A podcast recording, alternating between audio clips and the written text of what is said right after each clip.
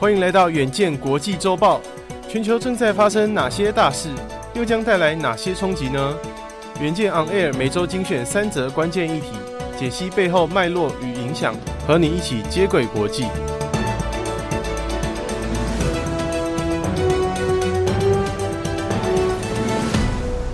大家好，欢迎收听远见国际周报，我是佑庆。本周国际周报由吴继柔整理。共包含三则国际大事，分别是：中国白纸革命结束换白发运动；新冠疫情超出中国医疗福利大动；武汉大连出现上万长者上街游行，抗议医保补贴大缩水。接着看到南半球的纽西兰，近日又遭遇百年天灾，遭到洪水与热带气旋先后袭击，政府也宣布进入紧急状态。最后，电动车龙头特斯拉同意加入白宫计划，开放自家充电座。欧盟也通过，二零三五年将禁售燃油车。一则看到中国北武汉中山公园出现大批游行民众的身影，不过一眼望去，示威群众却是白发苍苍，连呼喊口号、高唱国际歌的声音也略显沙哑。二月八号起，武汉出现第一批年长者上街抗议，接着如大连、鞍钢等城市也出现示威游行群众，响应者超过上万人。这些年长示威者不惜在寒冬也要上街抗议的原因，在于政府的医保改革大砍退休人员的医疗福利与补贴，从每月每人两百六十元缩水到十多元人民币。从二零二三年元旦开始，中国部分省份开始施行地级市职工基本医疗保险门诊共计保障制度。根据中国媒体《人民日报》的报道，这个医保改革目的在于统合住院、大病和慢性病补贴的统筹基金。以及补助门诊费用的个人账户，有助于改善过往有病的不够花、没病的用不了的窘境。尽管官方不断宣导这次改革可以减轻个人在门诊医疗保障的负担，提升全体职工的福祉，更有利于医保补贴制度长远发展，但多数民众并不买单。抗议民众不满医保改革并未影响党干部与公务员的医疗补贴，也质疑这番举动是为了平衡清零政策所带来的巨额医疗开销。其中，由于长者对于医疗需求较大，对于此次改革福利缩减更加有感，引爆这次的白发运动。至于为何从武汉开始炸锅呢？一名网友回复美国之音的推文表示：“武汉第一个遭遇封城，满城血泪，一夜解封，几乎所有人都感染了，很多老人都去世了。他们大多认为克扣医疗资金是要将老年人逼死，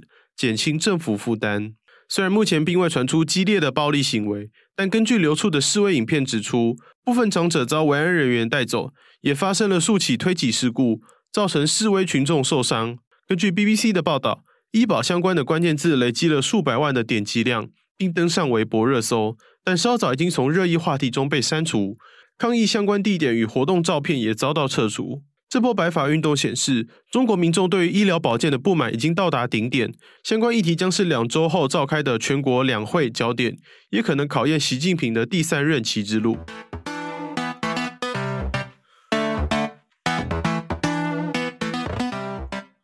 第二则看到，一月底纽西兰才遭遇洪水惨剧，没想到短短几周内又遇到天灾。热带气旋加布利尔十三号袭击纽西兰，超过五分之三人口聚集的北岛首当其冲，灾情相当惨重。连日的强风与豪雨不仅淹没交通要道，造成土石滑动，更严重破坏基础能源设施，许多民众被迫游泳逃生到避难所，或受困的住家屋顶等待救援。根据半岛电视台十四号报道，连接首都威灵顿与最大城奥克兰的主要公路关闭，三个主要电信系统有回报。估计四百五十五个基地台无法使用。此外，无能源可使用的人数一度突破二十二万。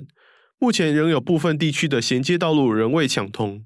纽西兰国防军除了派遣直升机救援，也部署两艘轮船、运输机，运送数千公升的水和数个移动水处理厂到灾情最严重的地区。根据目前官方资讯，热带气旋加布利尔至少造成五人死亡，超过千人失踪，以及万人流离失所。首相希普金斯形容这次的天灾是这世纪可见的重大气候灾害，并宣布纽西兰从十四号开始进入史上第三次的国家紧急状态。尽管第一时间已经接受来自美国与其他国家的救援协助，希普金斯仍然宣布纽西兰目前开放国际救援，更警告复原与重建进度仍然需要时间。部分遭到毁损的能源设备需要数周才能修复，而清理工程恐怕将耗时更久。对国家经济、民生状况都造成巨大的打击。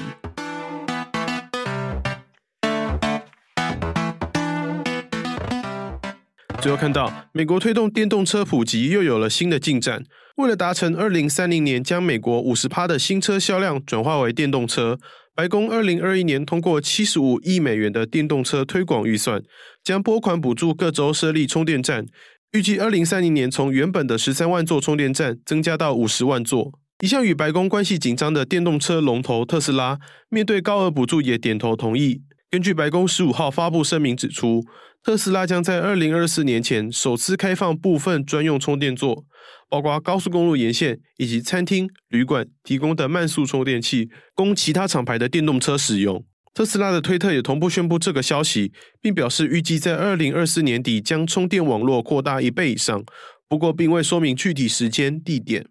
目前特斯拉拥有一万一千七百一十一个超级充电站，大约占全美总数的六十趴。另外还有一万个目的地充电座，提供使用者在过夜期间充电。除了扩大充电网络，拜登政府也规定充电座、充电器需采用符合联邦规定的规格以及统一的支付方式，以方便使用。此外，这项计划也大力推动美国本土生产与组装电动车充电器，预计在二零二四年达到五十五趴。值得一提的是，不止白宫大动作推动电动车普及。欧盟也在十四号通过，二零三五年将禁止销售燃油车辆，期待透过加速电动车转型，全面减少车辆碳排。此外，这项法案也规定，从二零三零年开始，新车碳排量需比二零二一年的水平降低五十五趴，与现有的三十七点五趴标准相比严格许多，展现欧盟想要加速推动车辆市场转型，以改善气候暖化危机的决心。